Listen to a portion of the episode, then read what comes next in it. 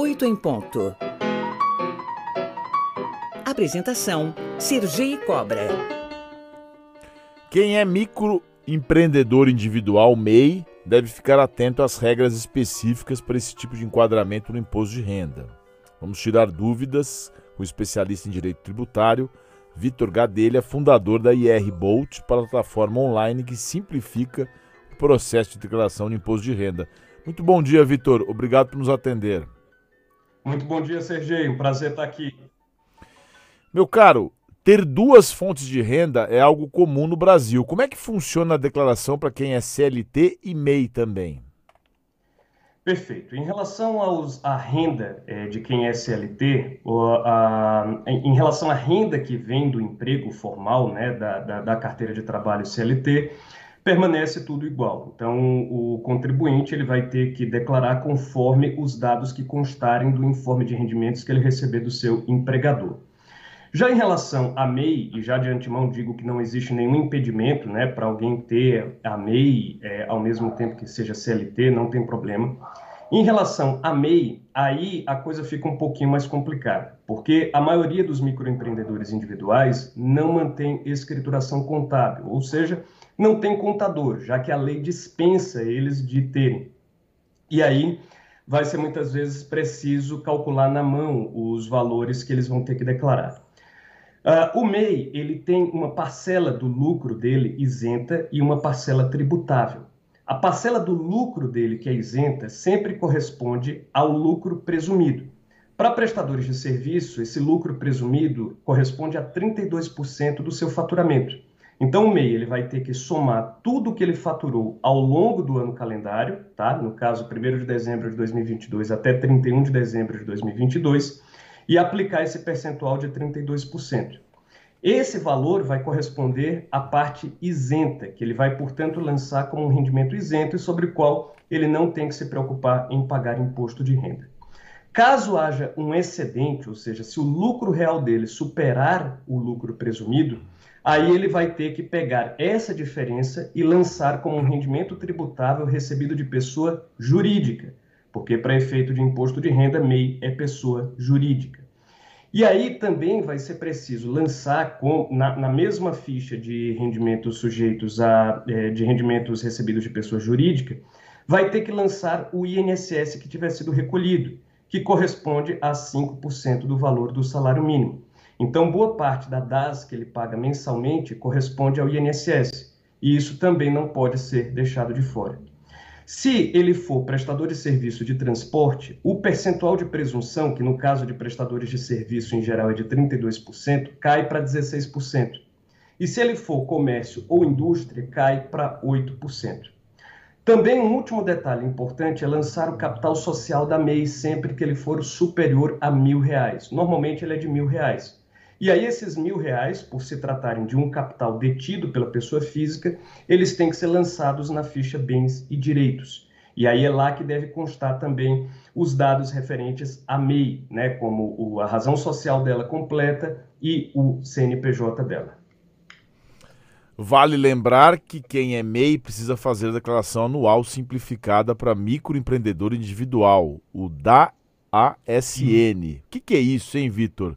E qual que Exatamente. é a diferença? Ah, qual... Todo MEI, to... nem todo MEI é obrigado a fazer a declaração de imposto de renda pessoa física, mas todo MEI é obrigado a fazer a declaração anual de faturamento do MEI. Nessa declaração, que é muito mais simples, né, muito menos complexa do que a declaração de imposto de renda pessoa física, o MEI ele vai basicamente informar para a Receita Federal qual que é o total de receitas e de despesas que ele teve ao longo do ano calendário. Simples assim tá? E aí vai prestar essa informação para a Receita Federal, tá? Lançando uh, esses valores lá. E ele tem que ter a preocupação de que, caso ele também seja obrigado a fazer a declaração de imposto de renda pessoa física, os valores devem ser compatíveis. Tem muitos casos de mês que estão caindo na malha fina, porque lançam uma informação de faturamento lá na declaração anual do MEI e lançam outra informação de faturamento lá na declaração é, é, de imposto de renda pessoa física. Então, tem que existir né, uma compatibilidade, uma coerência entre as duas obrigações. Também para a declaração anual de faturamento do MEI, o próprio contribuinte, o próprio MEI pode fazê-la. Não há necessidade né, de que ele seja feito por um contador. Ele próprio pode entrar lá no portal do microempreendedor individual né, e é, prestar as informações que forem solicitadas. Outra modalidade que a gente precisa falar é sobre os rendimentos recebidos no exterior.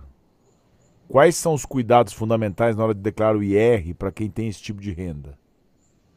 Perfeito. Uh, os rendimentos recebidos do exterior, eles contam como rendimentos tributáveis, ainda que na origem eles sejam isentos. Então você pode, por exemplo, estar tá recebendo um rendimento que nos Estados Unidos é isento, né? mas uh, ao recebê-lo aqui no Brasil, esse rendimento automaticamente pode se tornar tributável. A principal complicação que surge ao receber rendimento do exterior está na regra de conversão. A maior parte dos contribuintes acha que basta converter com base na cotação da moeda estrangeira, normalmente o dólar, na data em que houve o recebimento, mas na verdade não é assim. Para efeitos de imposto de renda, a conversão ela deve se dar com base na cotação de compra fixada, aliás, na cotação de venda fixada pelo Banco Central para a moeda estrangeira para o último dia útil da primeira quinzena do mês anterior ao do recebimento daquela renda. Então, se, por exemplo, você estivesse recebendo hoje esse rendimento, 31 de março, você pegaria o último dia útil da primeira quinzena de fevereiro, veria qual era a cotação do, do, dólar naquela data, fixada pelo Banco Central, considerando que esse rendimento é do IR na ficha rendimentos recebidos de pessoa física ou do exterior. Se esse valor tivesse sido superior a R$ 1.903,98 no mesmo mês, é preciso que você tenha feito o recolhimento do DARF referente ao carnê-leão. Se não tiver feito, primeiro faça esse recolhimento, pagando os juros correspondentes, e depois é que você faz a declaração anual, para poder nela já inserir o pagamento desse carnê-leão. Tá? Então, é basicamente essa regra que você tem que seguir para que não haja é, é, divergências nas suas informações de rendimento recebido do exterior e para que eles possam ser lançados corretamente. Ô Vitor, para a gente encerrar, eu tenho aqui muitas perguntas de ouvintes e eu vou tentar fazer assim um bate-bola com você, se você puder responder em 20 segundos cada uma. Maravilha. Para a gente atender aqui e respeitar o nosso ouvinte que está precisando de informações. A Mônica Perfeito. pergunta assim: o MEI precisa declarar o imposto de renda PF independente do faturamento anual? Não, ele só vai precisar é, pagar caso ele incorra em alguma das condições de obrigatoriedade. Então, por exemplo, se a parcela isenta do lucro dele tiver, é, a parcela tributável do lucro dele tiver ultrapassado os R$ 28.559,70, ele vai ter que declarar. Se ele tem, ainda que não seja no nome do MEI, né, mais de 300 mil reais em bens e direitos no dia 31 de dezembro do ano calendário, também vai ter que declarar. Se tiver feito mais de 40 mil reais em vendas em bolsa de valores, vai ter que declarar. Se tiver tido qualquer lucro em operações de compra e venda em bolsa de valores ao longo do ano calendário, vai ter que declarar. Então, ele vai ter que olhar as condições de obrigatoriedade para saber se tá precisa certo. ou não fazer a declaração de imposto de renda pessoa física. A declaração de faturamento anual é que é obrigatória para todo mês. O Paulo Coelho pergunta: declaração conjunta de um casal. Podem ser feitas doações para os dois filhos, ou seja, Cada CPF estará fazendo uma doação? Poder pode, tá? Eles podem lançar essa doação para cada um, tá? Sendo que se os filhos forem dependentes, aí não configura doação, tá? Então vai configurar um gasto normal que não vai precisar ser declarado, já que fazem parte da mesma entidade familiar. Lembrando que os dependentes de um casal devem ser lançados apenas na declaração de um deles. Se os dois fizerem declarações em separado, tem que escolher qual dos dois vai lançar como os dependentes e o recomendável é que seja aquele que tenha maior renda tributável. Tá? Se estiverem fazendo uma declaração conjunta, aí, claro, lança os dependentes todos como dependentes do titular da declaração. O nosso ouvinte Wolfgang diz que o símbolo do imposto de renda devia ser a hiena e não o leão, que arranca nossa carne o ano todo em abril quebra os ossos para tirar o que sobrou. É? Você acha isso também? Exatamente. Eu concordo. Ah, concorda? Então tá bom, você está dizendo.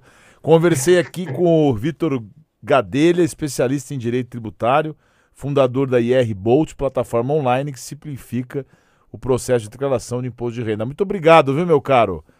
Bom, bom, boa semana para você. À disposição. Obrigado aos ouvintes também.